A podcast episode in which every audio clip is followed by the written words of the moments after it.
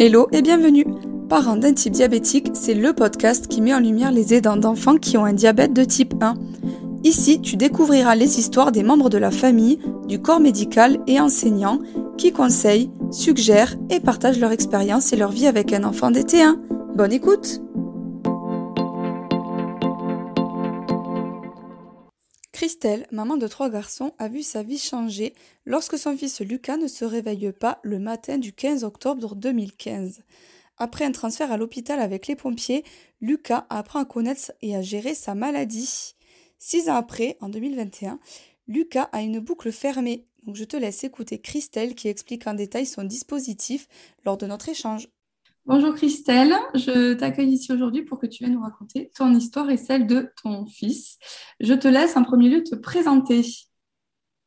Bonjour, euh, bah moi je suis donc Christelle, la maman de Lucas qui est diabétique, mais également de Nathan et Jules. Donc Lucas il a 13 ans et ses petits frères, son petit frère Nathan il a 11 ans et Jules il a 9 ans. Et donc Lucas est diabétique de type 1 depuis 6 ans. C'est arrivé au mois d'octobre 2015. Euh, voilà, donc quoi dire euh, sur nous? Bah, On vit avec cette euh, maladie depuis six ans et tout va bien. tout va bien, c'est bien de, le dire. Oui. Alors, comment vous en êtes rendu compte? Alors, donc, Lucas a eu, bah, je pense, comme beaucoup d'enfants diabétiques, tous les symptômes du diabète. Donc, il buvait énormément. Il buvait beaucoup, beaucoup, beaucoup. Il allait aux toilettes très fréquemment. Toute la journée, il allait aux toilettes il avait perdu 3 kilos et il était fatigué. Donc ça, c'est des symptômes qu'on a eu euh, euh, assez, euh, je dirais, assez tardivement, mais qui étaient là depuis plusieurs semaines sans qu'on s'en rende vraiment compte. C'était au mois d'octobre, donc il buvait beaucoup. Le soir, il demandait toujours à boire avant de se coucher. Il, il faisait beaucoup pipi au lit aussi. Une semaine avant le diagnostic, depuis une semaine, il faisait beaucoup pipi au lit. Euh, donc nous, euh, bah, on a un peu culpabilisé parce qu'on le disputait un petit peu, parce que euh, bah, il jouait avec ses frères avant de se coucher, il buvait beaucoup, on se disait que c'était pour retarder le coucher, mais du coup il faisait pipi au lit. Donc bon, voilà, un petit peu d'incompréhension et de colère sur le moment. Mais finalement, j'ai décidé quand même d'aller voir le médecin traitant en lui disant que je ne comprenais pas parce que Lucas faisait beaucoup pipi, il buvait énormément.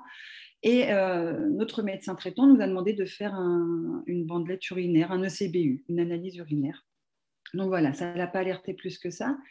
Mais elle m'a dit, je me souviens que quand elle m'a dit, euh, pesez quand même Lucas. Est-ce que vérifier s'il n'a pas perdu du poids? Et du coup, le lendemain, euh, on l'a pesé, le lendemain matin. Et là, on a remarqué qu'il avait perdu 3 kilos.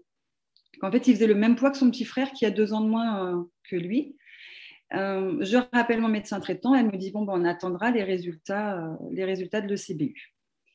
Et, et, voilà. Et après, bah, tout est arrivé et on a eu le diagnostic. Et euh, quand il faisait pipi au lit, donc il avait 6 ans quand ça arrivait, donc il était propre de toute façon la nuit depuis longtemps. Ah oui, oui, tout à fait. Il a été propre avant, avant à deux ans et demi, je crois. Donc, oui, d'accord. Donc c'était vraiment inhabituel, quoi. Oui, D'accord. Et, une fois du coup bah, que vous avez eu les résultats, qu'est-ce qui s'est passé? Qu'est-ce qu'on vous a dit? Alors en fait, on a eu, euh, alors du coup, on n'a pas eu le temps d'attendre les résultats de l'ECBU, puisque finalement, si je me souviens, on a été chez le médecin un lundi. Le mardi matin, je le pèse, donc euh, il a perdu du poids, j'appelle le médecin. Le mercredi, on passe la journée normale. Et le jeudi matin, euh, normalement, il se réveillait à 7 heures du matin pour aller à l'école moi, j'étais pas là, j'étais déjà au travail. le papa était à la maison et en fait, il me téléphone en me disant Lucas ne se réveille pas. Donc en fait, Lucas ne s'est pas réveillé. Enfin, il était, euh, il n'était pas dans le coma. Il était dans un état coma. Il n'était pas encore en coma acidocétose, hein. euh, mais il se réveillait pas. Il parlait pas. Il avait très très mal au ventre. Il ouvrait à peine les yeux. Donc euh, voilà. Donc on a appelé les pompiers et, et, il est parti avec les pompiers et arrivé au. Donc moi je euh, sachant que je connaissais la, maladie du diabète, mais euh, finalement, tout m'est revenu là, la veille du diagnostic, parce que j'ai complètement euh, mis un écran, je pense, sur le nom diabète jusqu'alors. Et quand, quand le papa m'a téléphoné au travail en me disant Lucas se réveille pas, et eh ben là, je me suis dit Ok, c'est clair, je sais, il a un diabète. Donc, j'appelle les pompiers, je leur dis les symptômes, on va à l'hôpital. Les pompiers nous disent non, mais vous inquiétez pas, c'est une gastro. Il a mal au ventre, c'est une gastro. Il vomit, c'est une gastro. Et je me souviens très bien dans le camion de pompiers. En plus, je connaissais le, pompier. Euh, je me souviens très bien lui dire non, mais je suis sûre, Lucas est diabétique. Il me dit non, c'est une gastro. Je dis je suis sûre, il est diabétique. Et quand on est arrivé aux urgences, euh, la chance qu'on a eue, c'est que le pédiatre de garde était également le, le, pédiatre diabétologue du service. Donc, je donne tous les symptômes en disant je pense qu'il a un diabète, je donne tous les symptômes. Et le pompier qui dit non, non, mais il obnubilait plein de symptômes. En fait, il disait juste qu'il avait mal au ventre et qu'il avait vomi. Et moi, j'ai dit mais non, mais il fait aussi pipi, il boit beaucoup, il a perdu du poids. Enfin, bref. Dix minutes après, euh, euh, elle nous a dit qu'il est diabétique. Donc, euh, ses premiers mots, c'était il est diabétique et voilà, et c'est une maladie toute sa vie. Et comment tu connaissais le diabète? Tu connais des personnes qui ont un diabète de type 1 Alors, oui et non. Enfin, oui, je connais des personnes parce qu'en fait, à l'époque, j'étais auxiliaire de puériculture. Donc, je travaillais dans la petite enfance en crèche. J'avais fait mes études, ça faisait un an que je faisais ce métier, donc j'avais fait mes études 18 mois auparavant. Et j'ai fait un stage euh, de un mois et demi euh, dans un hôpital pédiatrique de rééducation. Et j'ai fait un stage dans un service de diabétiques de type 1. Donc pendant un mois, j'ai passé euh, toutes mes journées avec des enfants diabétiques. Il n'y en avait pas beaucoup, il n'y en avait que deux, et c'était un service où tu avais des enfants diabétiques et en surcharge pondérale. Donc le diabète, je l'ai survolé, mais je l'ai vu quand même. Mais quand c'est arrivé à mon fils, j'ai pas du tout, du tout, du tout, du tout pensé, euh, à ça. en tout cas, quand il avait les symptômes de base, de voir qu'il buvait beaucoup, qu'il faisait pipi, qu'il faisait pipi la nuit, je euh, j'ai pas pensé à ça. Mais je pense que, par contre, du jour où, en fait, la veille, je me suis dit, ah, c'est ça mais je suis sûre que c'est un diabète. Donc j'attendais les résultats de cette analyse, mais je ne me suis pas dit, il faut aller aux urgences tout de suite. Donc ça, ça a été une grosse culpabilité euh, les premiers temps où je me suis mince, je n'ai pas découvert. Bon, dans tous les cas, euh, voilà, c'est arrivé et, je ne pouvais rien changer. Oui, puis c'était pas à toi en fait à découvrir à la base, c'était plutôt au médecin à dire attention, ça peut être ça, tu vois. Donc euh, oui, oui, exactement. Alors ça aussi, c'est une chose que moi j'ai arrêté de culpabiliser c'est clair, je me suis dit, bon, Christelle, ça sert à rien de culpabiliser. Ton fils, aujourd'hui, on a fait le diagnostic, le diabète, il est là. Maintenant, tu vas pas culpabiliser, ça va rien changer. Donc, j'ai arrêté de culpabiliser. Et mon médecin traitant, je n'en ai pas voulu. Non, en fait, j'en ai voulu au début. Au tout début, je me suis dit, mais mince, elle aurait dû me dire que c'était un diabète, elle aurait dû me dire d'aller aux urgences, elle aurait dû tout me dire. Et en fait, c'est le pédiatre qui m'a vraiment rassurée en me disant, euh, vous inquiétez pas, les médecins, c'est une maladie assez rare il y en a de plus en plus, malheureusement, mais de base, c'est quand même une maladie très rare. Euh, nous, dans notre région, il y en avait peu. C'est une maladie rare et il y a des médecins traitants qui ne, verront jamais de diabète de type 1 dans leur carrière. Donc, en fait, elle, elle m'a tellement. Euh, elle m'a pas rassurée, mais elle m'a permis de garder confiance en mon médecin traitant en tant que tel et de ne pas lui en vouloir de ne pas avoir diagnostiqué. Donc, euh, je me suis dit, OK, bon, bah, c'est possible. Il est médecin, elle est médecin, mais elle connaît peut-être pas toutes les pathologies. Connaît, voilà. Enfin, je ne suis pas du genre à avoir de la rancœur ou quoi que ce soit envers les gens. Et là, je me suis dit, bon, bah, parce que depuis, elle suit Lucas euh, parfaitement. Elle est toujours aux petits soins à appeler, voir si ça va. Après, elle nous a appelé régulièrement parce que le jour même, je lui ai dit, bon, ben voilà, en fait, c'est un diabète. Oh, elle s'en est voulu. Mais je me souviens encore, euh, elle était, euh, elle parlait plus, elle était, elle s'en est voulu. Donc voilà, j'ai pas j'ai pas été la voir en me disant vous m'avez pas dit que c'était ça. Enfin voilà, je l'ai pas agressé. de, toute façon, toute façon, ça sert à rien. Enfin, je veux dire, De toute euh, façon, ça sert à rien. Mais ça aurait pu être une, euh, une réaction en tant que maman euh, sous, sous, le choc, parce qu'on en voit tellement. Oh là là, au tout début, on voit tellement de. On peut avoir des réactions particulières en face de nous, donc ça peut amener plein d'émotions aussi à gérer. Mm. Oui, exactement.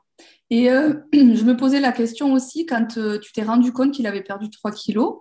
En fait, tu t'en étais pas rendu compte physiquement, ça se voyait pas, 3 kilos en moins? Alors si, un peu parce que euh, depuis le mois de septembre, parce que finalement il avait des symptômes, je pense depuis bien avant, hein, c'est pas pas en deux semaines que ça se déclare, mais depuis le mois de septembre, je me souviens qu'à la rentrée des classes de septembre, je l'avais pesé et il avait, alors il n'avait pas encore perdu ses 3 kilos, mais il n'avait pas pris. Mais Lucas a toujours été euh, mince, pas maigre, mais mince. Il n'est pas épais du tout. Il n'était pas épais. Donc, euh, je me souviens qu'à l'époque, je m'étais dit, ah oui, bon, il n'a pas pris de kilos, il n'a pas pris plus que ça pendant l'été, enfin voilà. Mais euh, donc, je voyais pas qu'il avait maigri au point de perdre 3 kilos. Par contre, je me souviens m'être fait la réflexion, non, mon fils, il n'est pas épais. C'est pas, il ne sera pas gros, Lucas. Tu vois, euh, quand tu vois ton enfant. Par rapport à son petit frère, pendant qu'il avait deux ans de moins, qui lui est plus costaud. Mais aujourd'hui encore, son petit frère pèse plus. Mais c'est pas du tout la même morphologie. Donc, je voyais ça du côté morphologique ça m'a pas euh, choqué visuellement. Ouais, ça t'a pas alerté, ça t'a pas choqué. Moi, je comprends. Hein. C'est vrai qu'en plus, euh, j'ai trois enfants aussi. Donc, c'est vrai que quand on a trois enfants, on n'est jamais focalisé en fait sur un seul de nos enfants. C'est, on les voit et puis comme tu dis, ah, ben, ils n'ont pas la même morphologie, c'est tout quoi. On ne se pose pas plus de questions que ça. Exactement. Euh, ensuite, euh, quand euh, donc vous êtes arrivé à l'hôpital, on vous l'a dit. comment est-ce que tu te souviens de comment s'est pris, comment s'est faite la prise en charge au niveau des urgences et ensuite quand vous êtes allé en chambre? Alors donc Lucas a été pris en charge immédiatement. Donc ils lui ont fait une analyse. Ok, le taux de glycémie était énorme, la glyquée elle était énorme. À l'époque, les chiffres me parlaient pas plus que ça mais euh, je sais que maintenant, avec le recul, je sais que c'était énorme. Donc, il a été pris en charge immédiatement. Euh, les premiers mots de la pédiatre ont été euh, pour Lucas, et ça, je m'en souviendrai toute ma vie. Lucas, qui était en plus fatigué, apathique, il réagissait à peine. Enfin, voilà. Je pense que le tour en pompier, les sirènes de pompiers, finalement, lui ont fait un peu de bien parce que c'était drôle. C'est la première fois qu'il montait dans un camion de pompiers. mais il n'était pas en forme du tout. Et donc, les premiers mots du, pédiatre ont été pour Lucas en lui disant Bon, ben voilà, Lucas, tu as euh, une maladie chronique. Ça veut dire que tu seras malade toute ta vie. Et c'est vraiment ces mots toute ta vie qui ont été euh, importants. Et, euh, et, tu vas rester hospitalisé, tu vas rester avec nous pendant plusieurs jours. Waouh Donc là, mais Lucas n'était pas choqué. C'est plus moi hein, qui était choquée, mais elle s'adressait vraiment à Lucas. Bon, après, s'adresser à moi. Donc, on est parti en chambre. Et là, euh, bah, perfusion. Enfin, voilà, tout, le début euh, du traitement a commencé. Hein, perfusion. Il est resté. Euh, il, pouvait, il pouvait juste boire. Je me souviens bien, il pouvait juste boire un petit peu par petite gorgée, parce qu'il ne fallait pas qu'il vomisse. Hein, il ne pouvait pas non plus trop manger. Il ne pouvait pas boire. Et lui, c'était compliqué parce qu'il voulait manger. Il avait faim, il voulait manger. Mais je crois qu'il a pu manger. Oh, je me souviens plus exactement, mais je crois qu'il a pu manger que le lendemain matin, petit déjeuner, parce que c'était le rêve. Il avait des miel pops à l'époque, ils m'ont donné des miel pops. il était super heureux d'avoir ces miel pops au petit déj. Mais ça s'est très bien passé. L'hospitalisation, la prise en charge, on était vraiment à l'écoute. On nous a expliqué ce que c'était le diabète. en gros, hein, le premier jour, on ne nous explique pas tout dans le détail. Mais euh, ce qui se passait, c'est qu'on était à la veille des vacances scolaires de la Toussaint. Donc en fait, on a dû changer d'hôpital le lendemain. Donc ce premier jour, on nous a pris en charge, on a mis Lucas, on l'a remis sur pied, comme on dit, et après on partait dans un autre hôpital, dans un autre département en plus, mais qui était euh, à même distance pour nous. Euh, et, c'est dans le deuxième hôpital que la prise en charge a été plus importante. Et donc il a commencé à être, euh, quand tu dis perfusé, c'était pour le réhydrater ou c'est vraiment pour donner de l'insuline rapidement? Il y avait les deux. Il y avait de la réhydratation, il y avait de l'insuline. Et euh, ensuite, qu'est-ce qu'il a, euh, comment on l'a traité? Enfin, j'ai envie de dire, on lui a mis une pompe, euh, injection. Comment ça s'est passé au départ? Alors non, il était sous stylo. Il avait des stylos, donc de l'insuline rapide et de l'insuline lente. voilà, donc il est resté sous stylo pendant bon, deux ans et demi. Deux ans et demi. Donc tout de suite, bah, on lui a expliqué, voilà, on lui a fait voir les stylos, on lui a expliqué comment se piquer, on lui a expliqué ce qu'il fallait faire, la prise de glycémie, etc., etc., toute l'éducation thérapeutique. Et, franchement, on a des enfants, mais c'est des héros, quoi. C'est-à-dire qu'ils gèrent tout, tout de suite. Ils apprennent tout tout de suite, ils se plaignent pas. Je dis on parce que je, parle de mon fils, mais je pense que c'est une généralité hein, quand je vois autour de moi, parce que je, je vois régulièrement, en tant que présidente d'association, je vois régulièrement les, nouveaux diagnostiqués, les nouveaux enfants, les nouvelles familles. Et, euh, je trouve que des enfants, ils gèrent. Enfin, Lucas, il s'est jamais plaint. Il a jamais pleuré. Je parle du temps de l'hospitalisation, parce qu'après, euh, retour à la maison, il y a d'autres euh, émotions qui reviennent.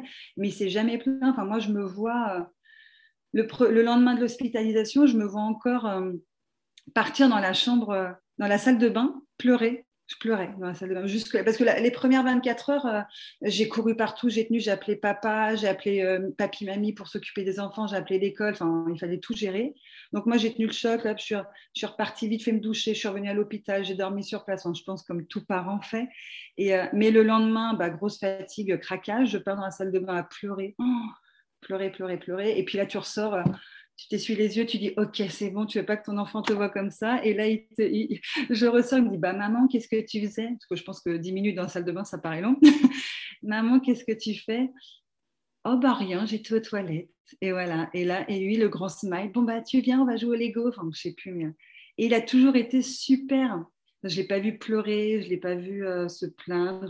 Non, il a pris euh, en charge euh, sa nouvelle vie. Ouais. Il a vraiment compte. Hein, je pense que c'était ne s'en rendaient pas vraiment compte sur le moment, alors que nous, en tant que parents, bah, voilà, tout de suite, on se rend compte, on se dit, OK, il y a une maladie qui est à la maison. Là, notre vie, elle change. Pour moi, ma vie, le 15 octobre 2015, elle a changé du jour au lendemain. Alors qu'aujourd'hui, comme j'ai dit au tout début, tout va bien, on est heureux. Et pourtant, depuis deux semaines, on vit de nouvelles choses. Mais, euh, tout va bien quand même. Et pour Lucas, tout allait bien. C'est juste qu'il était fatigué. Et puis, euh, il s'en est pas rendu compte tout de suite, quelques jours après. Ouais, c'est vrai que l'enfant ne euh, se rend pas compte euh, tout de suite, ça c'est clair. Et puis il est content généralement, il est à l'hôpital tout seul avec papa ou maman ou les deux. Euh, il se sent un peu, c'est le retour que j'ai régulièrement en fait dans les enregistrements, c'est que l'enfant il se sent un peu privilégié, donc pour lui c'est trop cool quoi. Et qu'il les cathés ou pas, ou les injections, bon, voilà. c'est Puis en fait, il ne se, se rend pas compte que, que justement c'est pour la vie.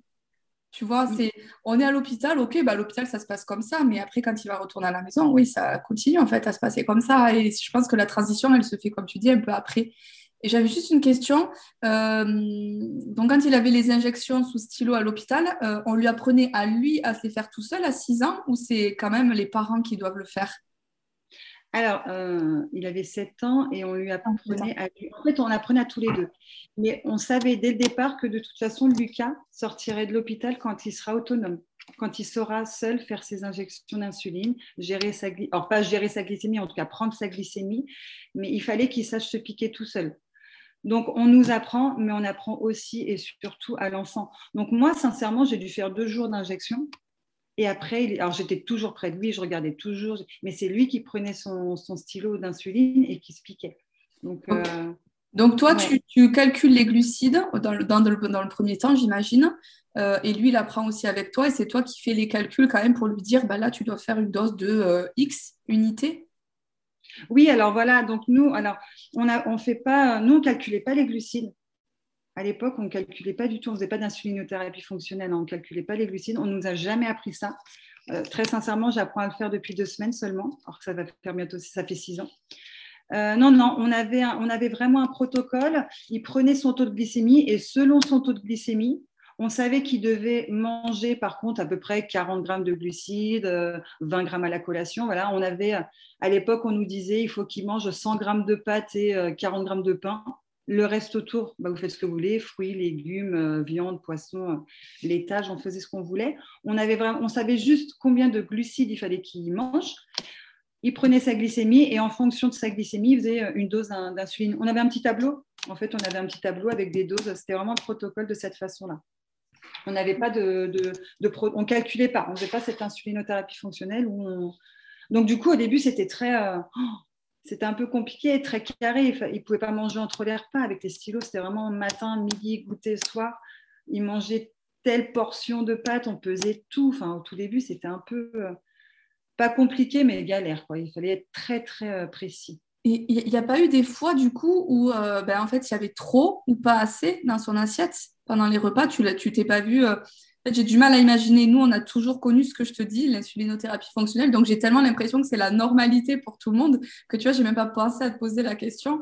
Et euh, ça n'a pas été compliqué de dire, bah, là, il faut absolument que tu finisses ton pain, tes pâtes, tout ce que tu as dans l'assiette. Ah ben si, mais si, euh, et au début, c'était ça. Alors après, on a appris à faire différemment.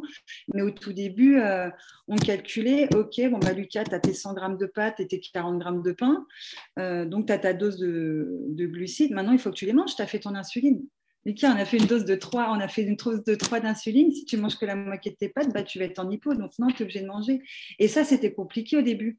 Mais après en avoir parlé au médecin, bon, bah, il nous a expliqué, OK, bah, dans ce cas, les jours où vous voyez euh, qu'il ne va pas bien manger, il fait une première dose et après, il, continuera, il complétera sa dose d'insuline. Mais c'est vrai qu'on a des moments où on s'est dit, euh, oh, bah, comment manger en fait s'il ne veut pas manger ou si d'un coup il a plus faim ou si... Euh, bon, c'est arrivé assez rarement. Mais, mais, en effet, ça peut arriver où il suffit qu'il soit malade et que finalement il commence à manger une bouchée et puis qu'il se rend compte que bah, en fait il veut plus manger parce qu'il n'est pas bien, il est malade ou voilà. Ou après, bah, les repas un peu plus compliqués. Au tout début, hein, ils ne mangeaient pas rien. C'était du pâte, du riz, des pommes de terre. J'avais fini d'imaginer, de cuisiner de tout ce que je voulais. Parce qu'avant, je essayais de cuisiner à la maison, d'innover, de, faire manger à mes enfants plein de choses. Bah non, pendant longtemps, c'était pâte haricots verts et, jambon. Mais c'est pas grave. Ça me permettait de tenir et de gérer et de pouvoir qu'ils mangent. Maintenant, aujourd'hui, il grandit, il mange mieux.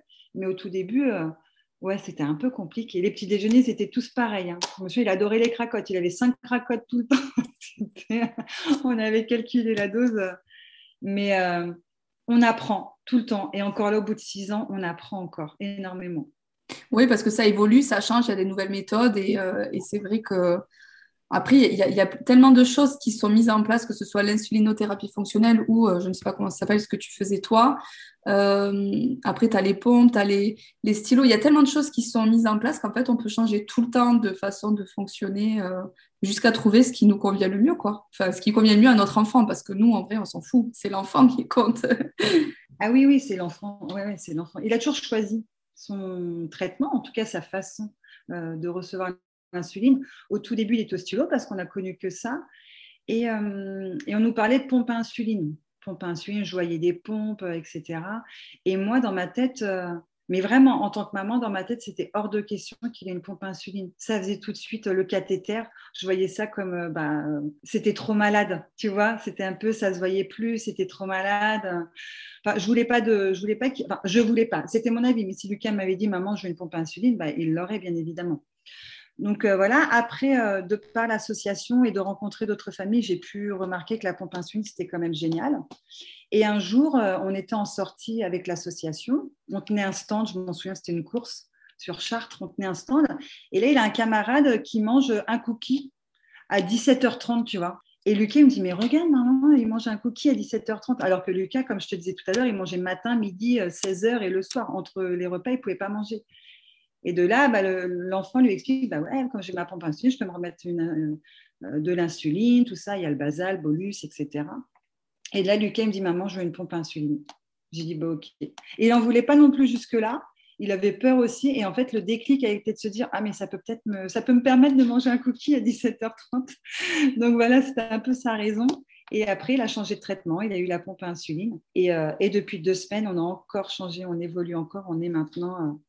Euh, à la boucle fermée. Et euh, ça, c'est un changement énorme. Et quand je vois l'évolution depuis six ans, c'est euh, au tout début, il se piquait le doigt, après il y a eu le freestyle libre. Euh, voilà, depuis se piquer le doigt, après on était au stylo, puis pompe insuline et aujourd'hui boucle fermée. C'est énorme. C'est énorme le changement. Et je souhaite vraiment à tous les enfants de pouvoir accéder à tout ça et d'évoluer dans le traitement. Et même en tant que parent, de garder confiance et de dire que quand nos enfants ils seront adultes, ça va se gérer super bien. Oui, exactement. Mais je veux bien que tu en dises plus sur euh, la, boucle fermée, du coup, de, quoi. Alors, non, déjà, combien de temps euh, après les injections il a voulu passer sous la pompe à la fameuse course euh, C'était combien de temps après? Alors, si mes souvenirs sont bons, il est resté pendant deux ans et demi sous stylo. on a fait cette course, ça devait être au mois d'avril, il me semble, mars-avril. On avait rendez-vous chez le médecin le, le diabéto, tu fais, on a des rendez-vous tous les trimestres, hein, comme toi, j'imagine. On va voir le médecin, on lui dit Lucas, voilà, on lui explique la situation, il veut la pompe. Deux mois après, au mois de juin, on est à l'hôpital et euh, hospitalisation pendant une semaine pour, euh, bah, pour mise en place de la pompe à insuline. Donc c'était chouette hein, parce qu'avant de choisir sa pompe, on a eu un prestataire qui est venu à la maison, qui nous a présenté euh, trois pompes à insuline différentes. C'est Lucas qui a choisi sa pompe. On nous l'a laissé pendant une semaine le temps de. Donc sans insuline, hein, juste la pompe pour la manipuler, etc. On mettait le cathéter à vide. Moi, je me suis posé également le cathéter parce que je voulais voir ce que ça faisait. Voilà. Et puis au bout d'une semaine, hospitalisation et pour, euh, bah, pour apprendre un nouveau protocole et une nouvelle façon de faire. Et à ce moment-là, il, il avait choisi quelle pompe? Il avait la Medtronic 640. D'accord. Et combien de temps après, du coup, bah, il a changé pour euh, ce que vous avez maintenant?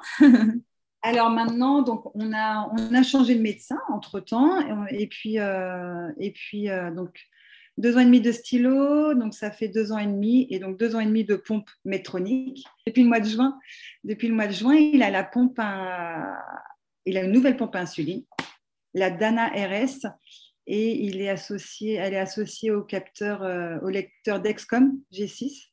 Et du coup, il y a un algorithme qui fait qu'il est maintenant en boucle fermée. Et euh, c'est un grand, grand changement. Donc les débuts ont été compliqués. les débuts ont été assez compliqués parce que la pompe, la Dana RS, elle, est géniale, mais du coup, elle n'est pas, elle pas aussi intuitive que la pompe qu'on connaissait, la Medtronic. La Medtronic, il la connaissait par cœur, Lucas, depuis deux ans et demi. Il a manipulé euh, super rapidement. Enfin, voilà, les menus étaient bien, etc. La Dana RS, elle est un peu différente, donc il a fallu réapprendre, réapprendre à manipuler la pompe à insuline. Alors, euh, ce que j'ai omis de dire, c'est que en fait, on a, eu d'abord la pompe la Dana, la Dana RS. On a eu d'abord la pompe. Lucas a appris à manipuler la pompe. Donc, c'est lui qui faisait ses bolus. Il a réglé le basal. Il faisait ses bolus à chaque repas. Et deux semaines après, on a eu le Dexcom pour mettre en place la boucle fermée. Donc, en fait, pendant deux semaines, on a juste appris à manipuler la pompe et à mettre les nouveaux cathéters. Donc là, je t'explique, euh, euh, premier cathéter tout seul, euh, hyperglycémie, acétone, 0,4. on venait juste de manger une pizza, donc une nuit d'enfer voilà, donc le lendemain, il n'a pas été à l'école parce qu'on s'est dit, mais qu'est-ce qui se passe pour se rendre compte qu'en fait, il avait mal mis le cathéter? Donc, en fait, ça fait deux ans et demi qu'il met des cathéters, mais là, le système était un peu plus compliqué. Il a fallu une prise en main, donc ça s'est géré. Euh, ensuite, une autre fois, changement de cathéter, il oublie de faire une manipulation sur la DANA. Donc, euh, d'insuline, on comprenait pas ce qui se passe, on appelle le prestataire. Bah, en fait, on avait juste oublié d'appuyer sur un bouton. Enfin, voilà, le truc, on avait l'impression, au mois de juin, on s'est retrouvé trois ans en avance, quoi, trois ans en arrière, à se dire on réapprend à une nouvelle pompe à insuline. Donc bon, c'est euh, maintenant avec le recul, c'est drôle, mais euh, sur le moment, euh, voilà, c'était, on se revoyait tout nouveau, quoi, tout nouveau avec le diabète. Donc, donc c'était voilà. Et deux semaines après, donc le, 22 juin, le prestataire est revenu et là, on nous a présenté le Dexcom, l'application. donc, c'est une application qui permet cet algorithme de la boucle fermée. Et là, alors par contre, les débuts, il faut vraiment apprendre à ne plus gérer. C'est-à-dire qu'on gère plus le diabète. Mais en fait, ça paraît euh, énorme, et, mais c'est génial. Mais ça fait peur au début parce qu'on se dit, mais euh, qu'est-ce qu'on fait? En fait, Lucas, à part dire, à part calculer le nombre de glucides qu'il mange, donc on a dû passer à l'insulinothérapie fonctionnelle, donc grand, nouveau pour nous, de calculer combien il mange de glucides. Euh, à part mettre dans son, application, il ne gère même plus sa pompe. À part pour changer les cathéters, il n'utilise plus du tout sa pompe, il sort plus la pompe à insuline de, de, sa petite ceinture. Là. Il utilise que son téléphone portable. Il, dit à la pompe, je mange, je sais pas, 70 grammes de glucides et la pompe, l'algorithme fait tout tout seul. Et c'est juste, euh, oh, c'est juste génial. Alors au tout début, il faut que l'algorithme apprenne à connaître le corps de Lucas. Donc c'est-à-dire que s'il est en hypo, s'il est en hyper, il faut essayer de ne pas manipuler. Il faut le moins possible euh, donner une indication. La pompe va se régler toute seule. Mais alors, euh, quand on voit une hyperglycémie à 3,20 par exemple, surtout ne pas faire de bolus. Quoi la pompe va se régler toute seule. Mais nous, on a envie de faire un bolus parce qu'avant, c'est ce qu'on faisait. Mais non, on nous a bien expliqué qu'il faut laisser un peu de temps pour que, euh, que l'algorithme apprenne comment réagir. Et puis faire confiance à un robot, j'ai envie de dire, c'est hyper compliqué. On est tellement formaté pour euh, se faire, faire, confiance à l'humain. On n'a pas l'impression que, que, justement l'informatique, l'algorithme, tout ce qui est robot et compagnie, euh, les calculs sont plus justes finalement et plus ajustés que ce que nous, on pourrait faire euh, et calculer. Je connaissais ah bah, pas... Du... Vas-y, pardon.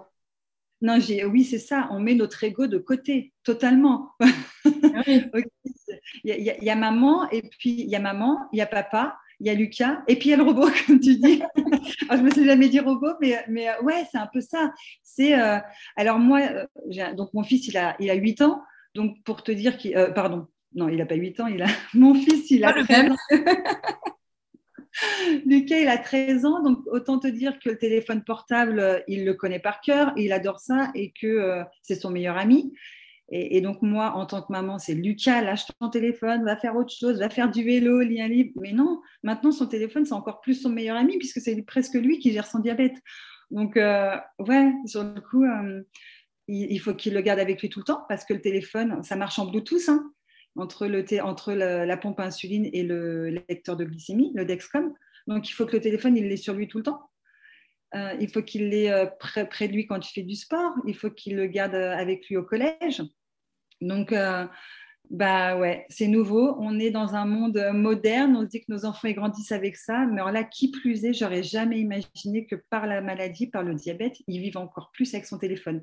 Mais franchement, ça lui change la vie. Il fait plus de glycémie. Il prend plus sa glycémie. Et moi, alors le truc magique, c'est que moi aussi, j'ai mon téléphone tout le temps parce que je reçois tout. On a une application en tant que parent qui est reliée et on reçoit tout sur notre téléphone.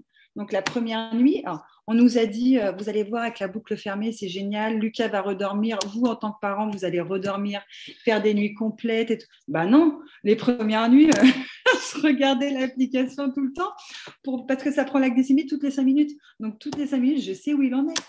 Et euh, bah non, au tout début, j'ai pas dormi. Non, mais c'est magique, j'ai jamais entendu parler de cette pompe en fait et de, ce que tu viens d'expliquer. Je trouve que c'est euh, hyper important d'en parler. Tu vois, tu es la première qui me parle de cette pompe que je ne connaissais absolument pas. Et j'en entends beaucoup parler de ces histoires de boucles fermées. Pierre est trop petit, hein, il a 4 ans et demi. Il est trop petit encore pour euh, bah, le téléphone et tout, si on peut éviter. Et on ne nous a pas encore proposé, nous, tout ça. Euh, je pense qu'il faut un peu plus d'expérience. Enfin, j'en sais rien, mais en tout cas, nous, j'ai eu rendez-vous hier avec la diabéto. Elle nous a pas proposé ça du tout. Et puis bon, pour l'instant, ça va. Je trouve que c'est hyper important de le dire et de souligner aussi le, la confiance à faire comme, comme tu fais auprès de, de ce fameux algorithme et, euh, et, de ton fils, en fait, de le laisser euh, complètement vivre. Donc, même si tu vérifies à distance, euh, est-ce que d'ailleurs, tiens, même en vérifiant à distance, tu t'arrives à ne rien dire, à le laisser vraiment en autonomie avec ça, ou des fois, ça te démange de lui dire est-ce que tu as bien rentré ton, tes glucides? Est-ce que euh, tu vois, est-ce que tu as bien euh, calculé parce que tu as été en hyper après ton repas ou des choses comme ça? Alors, euh, là, on est au tout début, réellement, puisque c'est depuis hier. ce qui se passe, c'est qu'on voit tout. Donc, en effet, il faut vraiment avoir confiance. Donc, j'essaie de garder un maximum confiance, de ne pas appeler Lucas. Par contre, à l'intérieur de moi, c'est j'espère qu'il va m'appeler, qu'il va me dire ce qu'il a fait. Euh, là, c'est ce matin encore, donc c'est pour ça qu'avant qu'on se voit, j'étais euh, au téléphone, parce qu'il était en, hypo et je sentais que je voyais bien que ça descendait. Et de là, je me dis, OK, Lucas, il va faire quoi?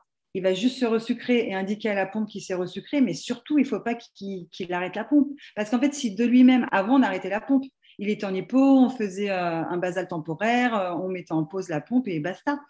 Aujourd'hui, il faut laisser faire parce que c'est l'algorithme qui voit qu'il en est hypo, qui stoppe tout seul et après qui se régule. Par contre, oui, il faut qu'il se resucre et qu'il indique à la pompe qu'il se resucre. Mais moi, en tant que maman, alors bien évidemment que je surveille du coup de loin, ça permet quand même par rapport à avant d'avoir un regard de loin et de, et de voir comment ton enfant il gère. Et du coup, de garder confiance en lui et de laisser encore plus d'autonomie. Moi, je suis vraiment pour l'autonomie de l'enfant, que ce soit avec une maladie ou pas du tout d'ailleurs. Et là, euh, la pompe, euh, de par ce regard extérieur, elle me permet de voir justement comment il est autonome. Alors bien sûr que je réagirais direct hein, s'il y avait quoi que ce soit. Euh, ce matin, donc, il était en hypo. moi, j'ai mes enfants. Lucas est avec moi une semaine sur deux parce qu'avec le papa, on, on, a divorcé.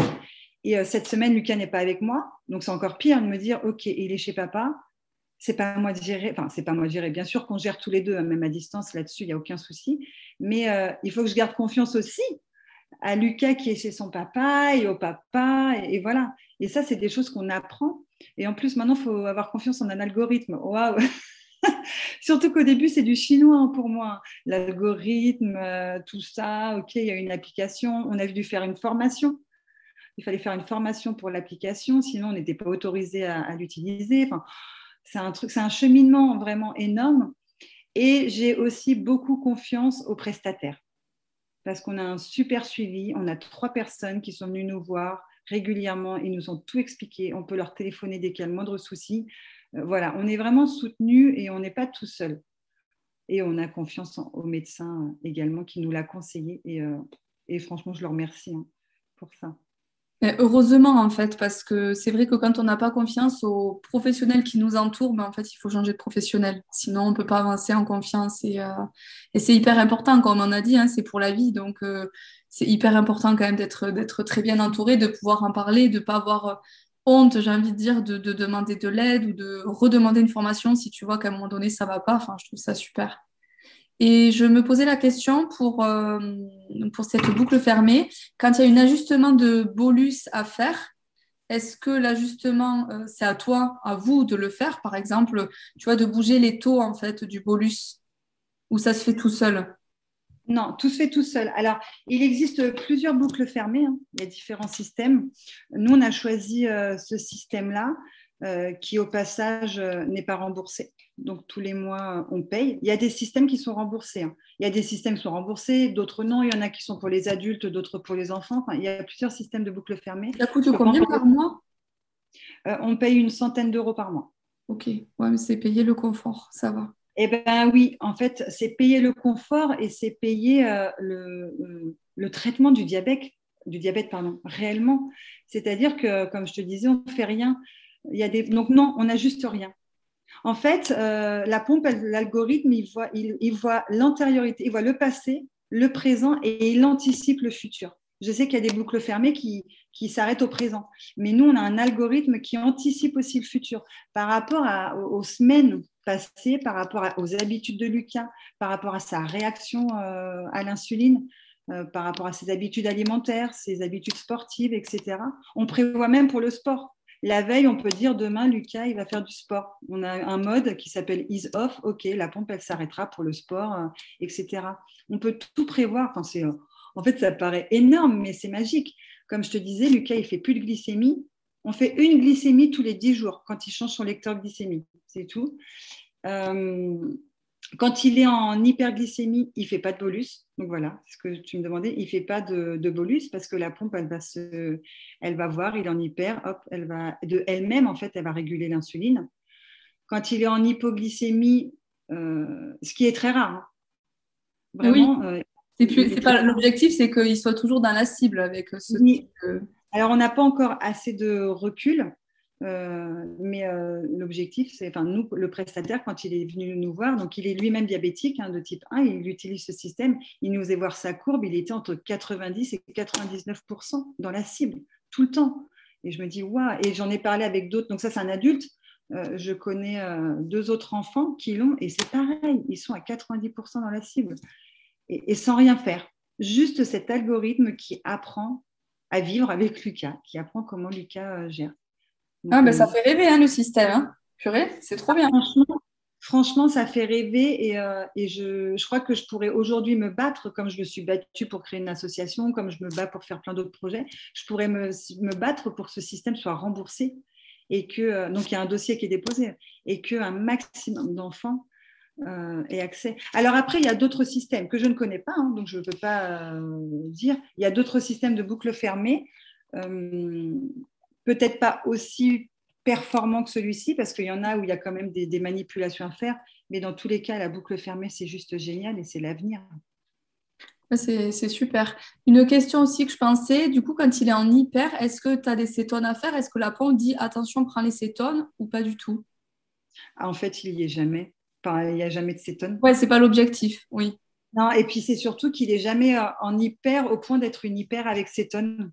Ok. Puisque direct, la pompe, elle voit l'hyper, hein, comme je dis, elle prend, le, elle prend la glycémie tous les cinq minutes, donc elle se régule très, très rapidement. Au tout début, c'est vraiment le début qui est compliqué, parce que c'est le temps qu'il euh, il fallait quelques semaines, il faut quelques semaines pour que la pompe, elle comprenne comment Lucas fonctionne comment son corps réagit. Mais une fois que la pompe, l'algorithme, il a tout compris, bah, c'est nickel. Nous, on a réglé, euh, on a dit, euh, donc on a, le, on a la cible et on a mis des heures. On a dit, par exemple, qu'en journée, on voudrait que son taux il soit à 110. Entre 3h euh, et 6h, 7h du matin, on voudrait qu'il soit à 120. Et après, on a donné nos indications de base. En fait, on a juste fait la base et après, là, tout se fait tout seul. C'est génial, c'est très bien. C'est génial. C'est super. Alors, revenons, oui, ça, me fait, euh, ça me fait rêver. Enfin, vraiment, je me dis, euh, ça, c'est pour le côté perso, mais... Non, mais c'est hyper intéressant et c'est franchement génial. Alors là, pour le coup, je dis un peu ça, mais réellement, ça fait que depuis hier. Hein. Je dis qu'hier, on a l'algorithme complet. Donc, c'est ce matin qu'il était en hypo, que voilà, je ne savais pas comment faire. Mais on nous a tellement tout expliqué que je le sais. C'est génial. Et, Oui, parce que tu as déjà vu ça. tu as déjà vu ça. Alors, retour en arrière, parce qu'on n'a pas parlé de ça. Quand il est retourné à l'école, après la découverte du diabète, comment ça s'est passé? Alors, ça a été euh, compliqué. Compliqué parce que, euh, alors déjà, euh, juste avant, je voulais te dire un petit truc, c'est que juste avant le retour à l'école, Lucas a pris conscience d'une chose. On était encore à l'hôpital et euh, c'était l'avant-dernier jour, je crois. Et là, il y avait, il y a des bénévoles, tu sais, à l'hôpital qui viennent pour jouer avec les enfants, tout ça. Ça s'appelle les Blues Roses. Et là, il y avait un monsieur qui avait une soixantaine d'années, qui était à la retraite. Et il vient voir Lucas, je crois qu'il joue un jeu de société, tout ça. Et, et là, on entend sonner. Et en fait, c'était la pompe, une pompe à insuline du monsieur qui sonnait. Donc, il sort sa pompe. Et puis, dit, oh, bah, tu vois, moi aussi, je suis comme toi, je suis diabétique de type 1 depuis que je suis enfant, tout ça, machin. Il joue, et là, le monsieur, s'en va. Et là, Lucas me dit, oh, mais maman, ça veut dire que quand je serai papy, j'aurai encore du diabète. Et c'est là qu'il a pris conscience, quand je te disais tout à l'heure qu'il a pris conscience plus tard, c'est à ce moment-là qu'il a pris conscience que ouais, sa maladie, ce sera toute la vie. Et euh, ouais, c'était un peu, un peu un choc. Donc voilà, je voulais te rajouter ça. Et euh, donc pour en revenir, euh, quand on est retourné à l'école, donc en fait c'était les vacances de la Toussaint, donc il est resté hospitalisé toutes les vacances, et nous on a repris euh, le chemin de l'école à la rentrée scolaire au mois début novembre. Donc il a fallu tout expliquer à la directrice, à la maîtresse, que Lucas, il avait donc maintenant un diabète, qu'il avait un PAI, donc on a dû mettre en place un PAI. Donc moi, j'ai toujours été très, très ouverte et j'ai toujours dit à chaque maîtresse et aux directrices euh, que j'étais là, qu'elles pouvaient m'appeler quand elles voulaient, qu'elles ne me dérangeraient jamais. Donc, il était en CE1 à l'époque. La maîtresse de CE1, elle a plutôt bien géré. Elle m'appelait quand il fallait. Euh, on n'a jamais eu de catastrophe. Avec la directrice, ça s'est plutôt bien passé aussi. Par contre, avec la cantine, ça a été un combat. Mais quand je te dis un combat, c'est une réalité parce que, euh, donc au tout début, donc Lucas, il fallait qu'il mange à midi parce qu'il avait un protocole, il était sous stylo, et donc c'était au tout début, il fallait qu'il mange à midi. Il y avait deux services à l'époque. Euh, lui, il était au deuxième service, donc il ne mangeait pas avant 13h, 13h15. Donc moi, je voulais qu'il mange à midi. Donc euh, au tout début, on m'a dit, euh, bah, PAI, bah non, on ne prend pas votre enfant à la cantine. J'ai dit, ben, c'est pas possible, vous n'avez pas le droit de faire ça. voilà. OK. Après, j'ai demandé qu'il mange à midi. On m'a dit, OK, bon, ben, on mettra votre fils à manger à midi. Et il avait deux camarades, les mamans étaient d'accord pour que ses deux copains viennent manger avec lui. Donc, euh, moi, j'ai jamais rien demandé à personne parce que je ne voulais pas euh, que des enfants se sacrifient ou qu'ils aient l'impression que. Mais il avait deux copains qui voulaient manger avec lui. Donc là, ils m'ont dit euh, ah ben non, c'est hors de question, pas les deux copains. Donc j'ai dit donc là, vous êtes en train de me dire que Lucas, il sera tout seul à manger à midi. Il était en CE1 à l'époque et en plus, c'était un service qu'avec des CM1, CM2. Donc il n'avait pas de copains. Et... J'ai dit non, c'est pas possible. Et puis après, la maîtresse, elle a été super. Elle a, demandé d'échanger de classe. Donc en fait, toute la classe a juste changé de service. Donc on, voilà. Euh, et j'ai trouvé que c'était chouette. Donc il mangeait à midi avec toute sa classe. Et puis après, on m'a dit euh, ah par contre, il faut que vous emmeniez son repas. Ok, bon ben on emmène son repas, certes. Euh, par contre, vous payez quand même. Hein. Il faut payer pour vous payer. À l'époque, je ne sais plus combien c'était, mais je devais payer pour faire fonctionner le micro-ondes. Enfin, je trouvais ça hallucinant. J'amenais son repas euh, et, je me souviens être allée au service de cantine, parler avec les gens, me battre, une maman qui vient avec moi en disant on est prêt à soutenir euh, Luc. Enfin, il y avait vraiment du monde autour de nous. Par contre, euh, en fait, on nous avait dit si on fait ça pour vous, après ça ne s'arrête pas, tout le monde va nous le demander. Mais j'ai mis n'importe quoi. Il y a pas des, vous n'allez pas avoir 15 enfants qui ont un diabète de type 1 d'un coup. Et puis si tel est le cas, eh ben, on est là pour les enfants, on est à l'école. Avant tout, on est là pour les enfants. Enfin voilà. Donc, retour à l'école, euh, enfin, moi, je me vois euh, devant l'école euh, pleurer parce que. parce qu'on me ferme la porte au nez en me disant de toute façon, vous n'avez pas le choix, c'est comme ça. Enfin, c'était le tout début un peu compliqué. Mais malgré tout, donc, depuis toutes les années scolaires, elles se sont super bien passées. Les maîtresses ont toujours été ouvertes. Moi, à chaque rentrée scolaire, deux jours avant la rentrée, je vais rencontrer la nouvelle maîtresse. Euh, je lui explique ce qu'est un diabète, je lui donne le PAI, mais à côté de ça, moi j'ai fait un petit papier où j'explique tout, je donne le numéro de téléphone, j'explique euh, comment ça se passe, que Lucas il gère très bien, parce qu'en plus Lucas il gère très très bien. On ne demandait pas, au début la maîtresse aidait Lucas, maintenant bah, il est grand, il n'y a plus personne qui l'aide, mais la maîtresse au début l'aidait. Euh, non. En règle générale, à part une année au collège où ça a été compliqué, son année de cinquième, bah là la dernière année, où on a eu quelques difficultés sur certaines choses, mais sinon, ça s'est toujours très bien passé. c'est important parce que c'est vrai que les, écoles, c'est un peu tout ou rien, j'ai envie de dire. Souvent, c'est soit très bien, soit il faut se battre comme toi. et il y en a ben, qui vont pas du tout à la cantine. Et je me dis, mais les gens, ils sont tellement pas humains, ils se rendent pas compte que déjà en tant que parents, on a ça qui nous tombe sur la tête, donc c'est déjà assez difficile à gérer. Au quotidien, c'est difficile, et là, on parle d'un repas, enfin, un seul repas. C'est hyper compliqué. Et il avait euh, des infirmières qui passaient où du coup il était vraiment en autonomie totale avec ses injections, sa glycémie, il faisait ses calculs de, glucides en fonction de... Ah mais non, il n'y avait pas les calculs de glucides. Toi, tu lui disais directement euh, ce qu'il devait faire ou il appliquait le tableau qu'il avait euh, pour faire ses injections, c'est ça? Oui, alors c'est ça. Donc non, on n'avait pas d'infirmière parce qu'à l'école élémentaire, il n'y a pas d'infirmière. On, on, a vu l'infirmière en début d'année pour lui faire, entre guillemets, la formation du euh, du glucose, du glucagon, pardon. C'est la fameuse, la fameuse piqûre qui faisait peur à tout le monde. Ça, c'est le pire. Je crois que c'est ça qui faisait très, très peur aux maîtresses. Il y en a qui disaient, OK, moi, je... que toutes les maîtresses de l'école avaient été formées par l'infirmière. Donc, il y a des maîtresses qui disaient, il est hors de question que je prenne, euh, que je fasse une piqûre si je vois Lucas euh, qui tombe dans les pommes, on appellera les pompiers. Et puis d'autres qui disaient, bah si, parce qu'on a réussi à les rassurer, ça craint rien c'est du glucose, c'est tout, ça craint rien, vous pouvez le faire n'importe où sur le corps. Au contraire, Lucas, cinq minutes après, il, va mieux. Mais bon, euh, je comprends et sincèrement, j'en veux à personne. J'en veux pas aux maîtresses, j'en veux à personne parce que l'inconnu fait toujours peur et on est dans un système, l'éducation nationale, où il y a des règles, il y a des, portes qui se ferment. Des... J'en veux à personne, encore une fois. Donc après, on avait une maîtresse qui était géniale. Donc non, Lucas, il avait son tableau comme je te disais tout à l'heure, il avait son tableau. On demandait juste à la maîtresse de, vérifier, quand il prenait sa glycémie avant manger, de vérifier son taux de glycémie et si Lucas avait prévu de faire la bonne dose d'insuline par rapport à son tableau. Donc en fait, elle regardait juste son stylo, voir s'il avait prévu la bonne dose. Et après, il se piquait tout seul, il faisait son injection tout seul et, euh, il partait au repas. voilà, elle avait juste un regard mais du coup, bah, c'était important pour nous qu'elle ait ce regard parce que moi, je n'étais pas là. Même si Lucas, il était très autonome et il a toujours géré tout seul, il aurait pu se planter, il aurait pu faire euh, un clic de plus sur son stylo ou je ne sais quoi. Et voilà, et elle, elle vérifiait toujours et c'était top. Et elle nous a appelé, euh, la première année, la maîtresse a dû nous appeler deux, trois fois. À chaque fois, elle s'excusait. Je suis désolée, madame, de vous appeler, mais Lucas, il a tel taux.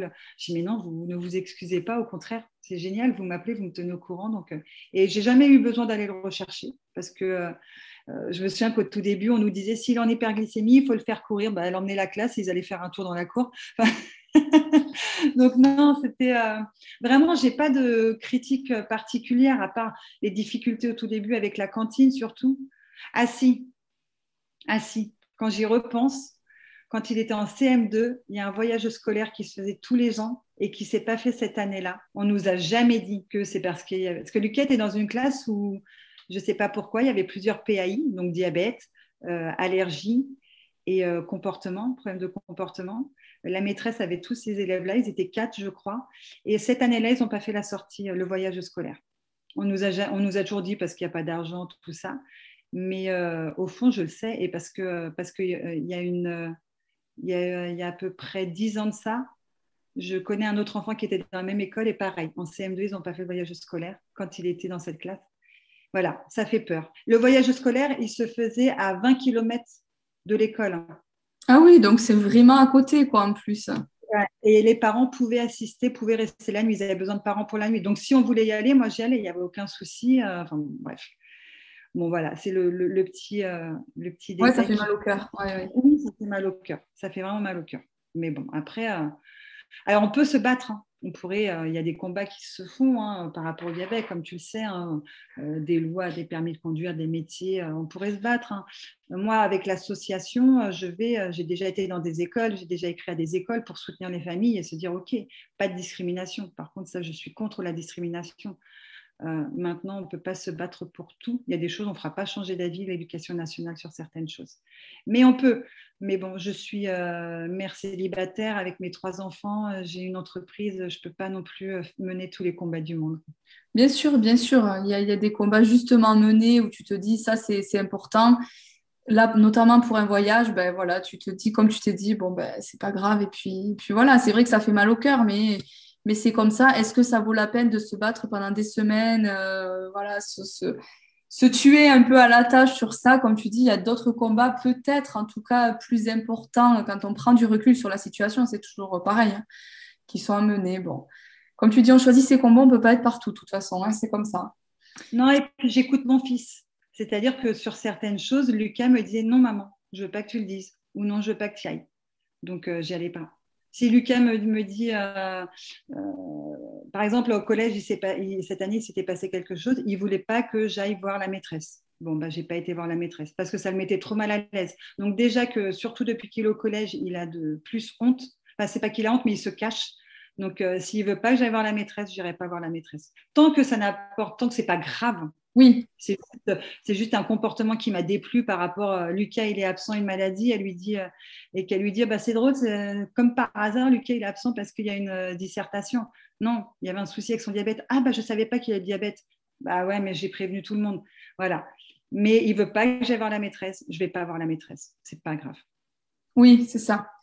C'est important d'écouter, hein, c'est bien, hein, parce que c'est difficile des fois de, de se oh. retenir de certaines choses, hein, de dire à l'enfant il veut pas, donc on va pas dire, mais voilà, vaut mieux pas la croiser la maîtresse dans ces cas-là. ah non, mais c'est clair, c'est clair, c'est difficile en tant que maman de, tu as envie de tout faire pour ton enfant, tu as envie de te battre contre euh, par vents et par, par comment on dit, tu couperas ça. on a envie de se battre, mais euh, mais il faut écouter son enfant avant tout. C'est. On le fait pour son enfant, on le fait pour les, ses frères aussi, parce que finalement, le diabète, euh, euh, c'est pas que le combat de l'enfant diabétique ni des parents, c'est aussi la vie de, ses frères. On est tous impactés dans la famille.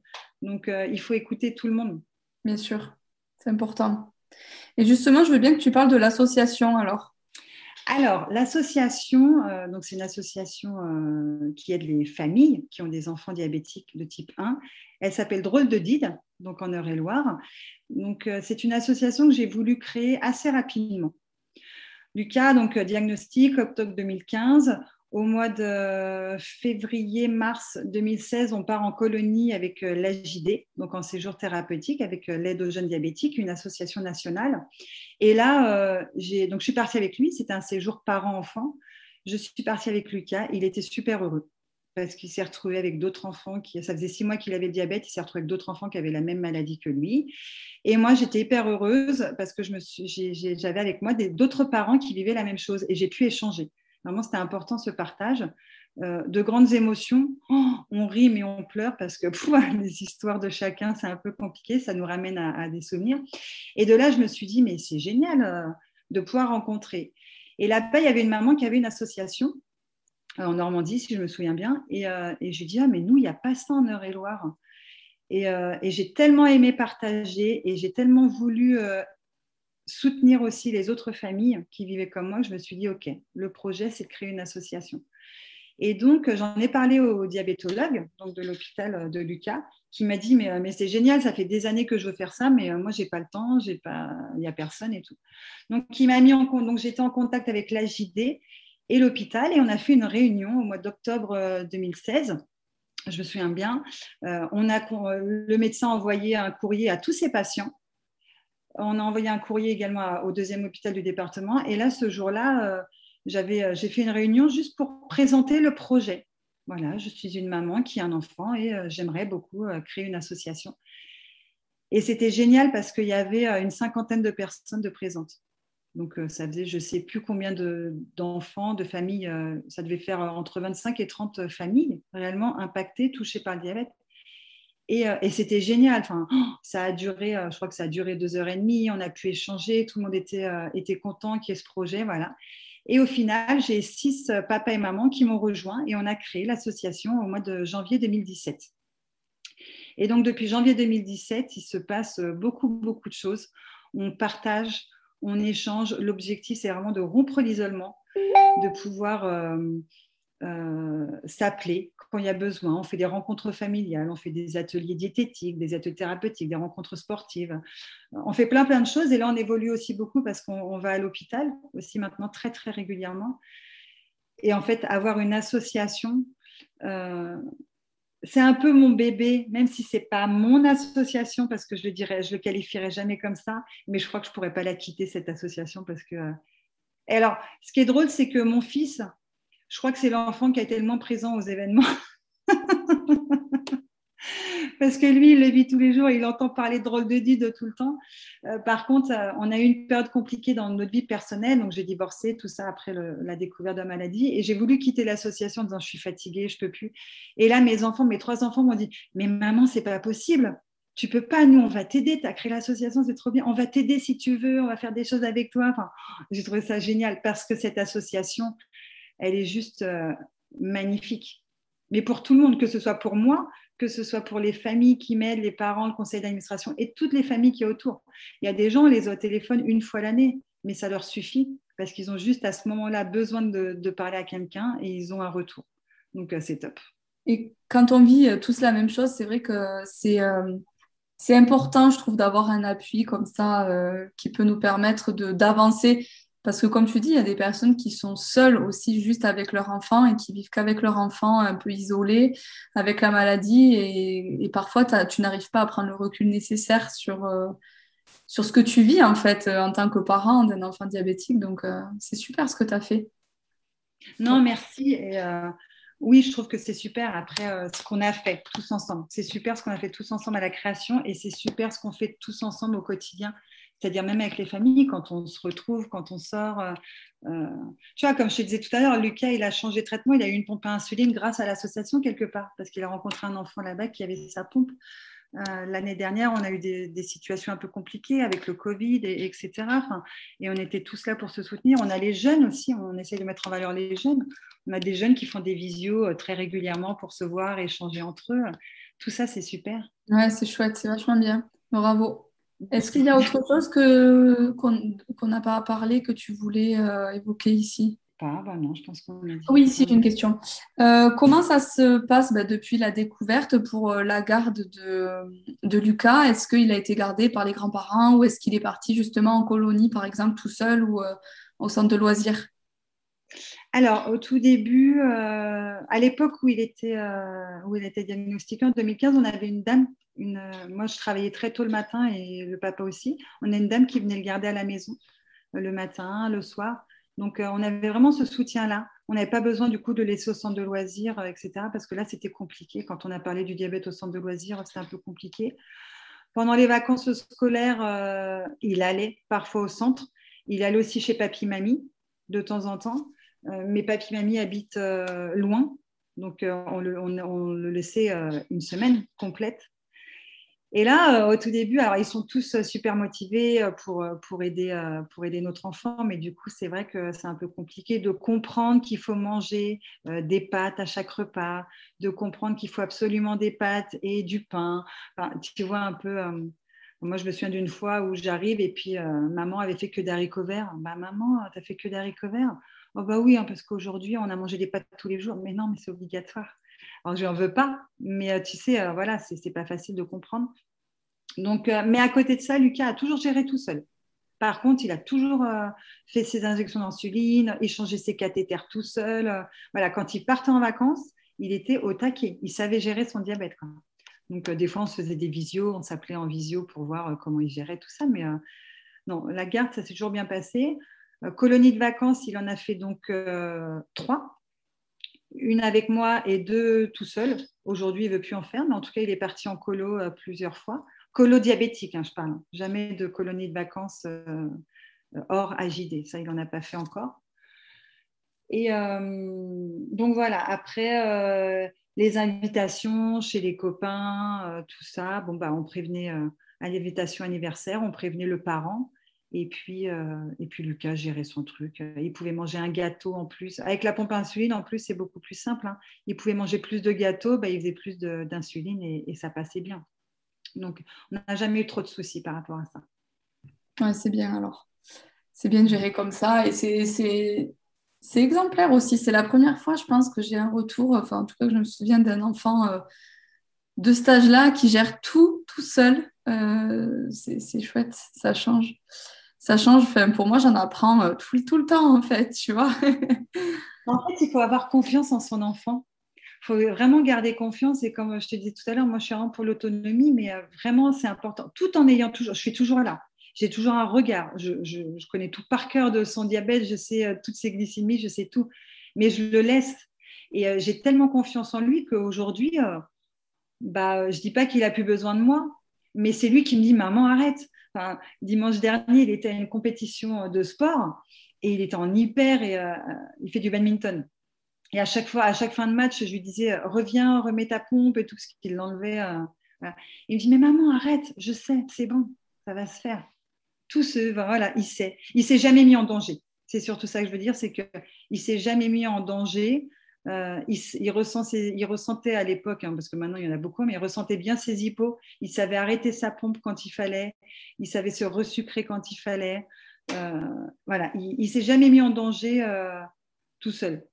Donc, parce que ça peut faire peur de se dire, ok, on laisse une autonomie, mais si on ne sait pas, peut-être qu'il y a surtout que 13 ans, l'adolescence, son corps a changé. Là, la boucle fermée aussi arrive au très bon moment parce que son hémoglobine glyquée, elle était en constante augmentation depuis deux ans. Euh, les hormones, l'adolescence, euh, tout, le, Covid, plus d'activité. Euh, Lucas, il est passé de 12 heures de sport par semaine à une heure et demie. Donc, forcément, ça a joué sur la glycémie. Donc, si je n'avais pas confiance en lui, bah, moi, je ne vivais plus. Et c'est hors de question que je vive plus. j'avais plus de temps pour ses frères. Si j'avais pas entièrement confiance en Lucas si j'étais focalisée que sur un diabète, bah, je vivais plus pour ses frères. Et c'est pas possible. Et ses frères savent, hein. au tout début, ils disaient Lucas, est-ce que tu t'es sucré Oh, Lucas, ton hypo, t'as pris ton sucre. T'as pas oublié de prendre ton sucre dans ta sacoche quand on part euh, faire les courses bah, J'en sais rien. Mais euh, ouais, on était tous là, plus ou moins loin, finalement, proches et loin. Oui, tu fais une entière euh, confiance, tu le laisses en autonomie, mais tu as quand même toujours l'œil bienveillant et regardant sur, sur tout. Mais c'est important aussi, comme tu dis, parce que, parce que si tu ne vérifies jamais, euh, peut-être qu'il euh, serait en hyper, euh, maintenant non, avec la boucle fermée, mais il aurait pu être en hyper pendant des jours et des jours et des jours. Et tu vois ce que je veux dire? Donc c'est quand même important aussi que l'enfant il sache que ok, tu le laisses, tu dis rien, mais que tu, tu sois quand même là et que tu vérifies et que tu regardes. c'est important aussi de savoir que pour l'enfant qui peut compter sur, sur ses parents. quoi. Oui, c'est ça. Il sait vraiment que on le laisse gérer parce que de toute façon, il ne veut pas qu'on soit sur son dos tout le temps, mais il sait que s'il a besoin, on est là. Il sait qu'avec papa, même si on ne vit plus ensemble, on parle diabète tous les deux, on s'appelle quand il y a des soucis, euh, on fait des bilans, on, fait on faisait les rendez-vous ensemble, hein, infirmière, médecin, on faisait les rendez-vous ensemble. Il sait qu'on est là pour suivre. Mais à côté de ça, euh, euh, tu sais, peut-être que tu as eu déjà ce témoignage au début où tu as, le diabète à peine il rentre de l'école, c'est euh, ça a été ton diabète aujourd'hui, avant même de lui demander s'il a passé une bonne journée. Le truc. Euh, le réveil le matin, c'est direct, euh, allez, on prend la glycémie, avant de lui dire, bah, t'as bien dormi, mon bébé. Et en fait, non, ça aussi, c'est quelque chose que j'ai appris. Ne pas parler tout de suite diabète. Il y a des choses plus intéressantes de savoir sur son enfant avant de savoir si sa glycémie est bonne. Tant qu'il n'est pas, à moins qu'il me dise, maman, je me sens vraiment pas bien, ok, à ce moment-là, on met le diabète en priorité. Mais tant que s'il va bien, il y a d'autres priorités avant de connaître son taux de glycémie. Maintenant, je ne me pose plus la question parce que tous les cinq minutes, je peux regarder mon téléphone. il n'y a plus besoin de demander. ça, c'est génial. Je suis encore moins relou du coup. Et oui, comme ça, il se sent encore plus euh, libéré, tranquille, j'ai envie de dire. C'est rigolo. Pour terminer, quel conseil t'aurais aimé recevoir euh, quand tu as euh, appris la maladie au départ? C'est pas tant un conseil parce que les médecins euh, sont, vraiment euh, super. Euh, voilà, ça aurait été vraiment plus. J'aurais préféré avoir par contre moins de regards choqués, moins de regards négatifs, moins de paroles blessantes parce qu'on a des paroles blessantes. ou alors le conseil que j'aurais aimé recevoir du médecin, c'est ne faites pas attention à tout ça. Parce que quand on te dit euh, ah bah ton fils euh, c'est bon, il n'a pas un cancer, c'est qu'un diabète, ou euh, ça se voit pas, ou ne faut pas qu'il joue de sa maladie non plus. Hein. Mais non, tout ça, ça blesse, ça fait énormément de mal. moi, j'ai reçu ça. Donc, j'aurais aimé avoir le conseil du médecin ouais, qui, aurait pu me dire ça existe, vous allez pouvoir avoir des critiques, mais non, faites pas attention, ce n'est pas les gens qui doivent vous toucher. Maintenant, avec le recul, je le sais. Euh, et, en tant que, euh, quand j'ai les patients, quand je vais voir les patients à l'hôpital et tout, je peux leur dire, moi, avec mon recul de parent, euh, voilà, il est possible que, mais c'est vous qui faites-vous confiance à vous. Et ouais, qu'on nous apprenne vraiment à avoir confiance à nous, surtout, avant d'avoir confiance en les autres. Voilà. Oui, ben merci, c'était très intéressant. Merci beaucoup d'avoir pris le temps de tout dire et, et de partager, c'était trop bien. Merci beaucoup. Merci beaucoup. Non, c'est vraiment génial ce podcast et euh, il faut continuer. Et je souhaite euh, plein, plein de bonnes choses et, il faut vraiment que, que les familles, les parents et les enfants gardent confiance et confiance en l'avenir. Merci Christelle. Très bien pour terminer. Bonne journée. Merci.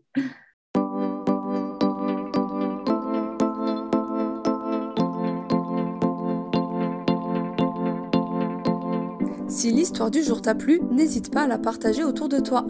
Et si tu souhaites toi aussi venir la partager, écris-nous sur les réseaux sociaux ou par email. Toutes les informations sont dans la bio de l'épisode. A bientôt avec un nouveau partage de quotidien d'un enfant diabétique de type 1.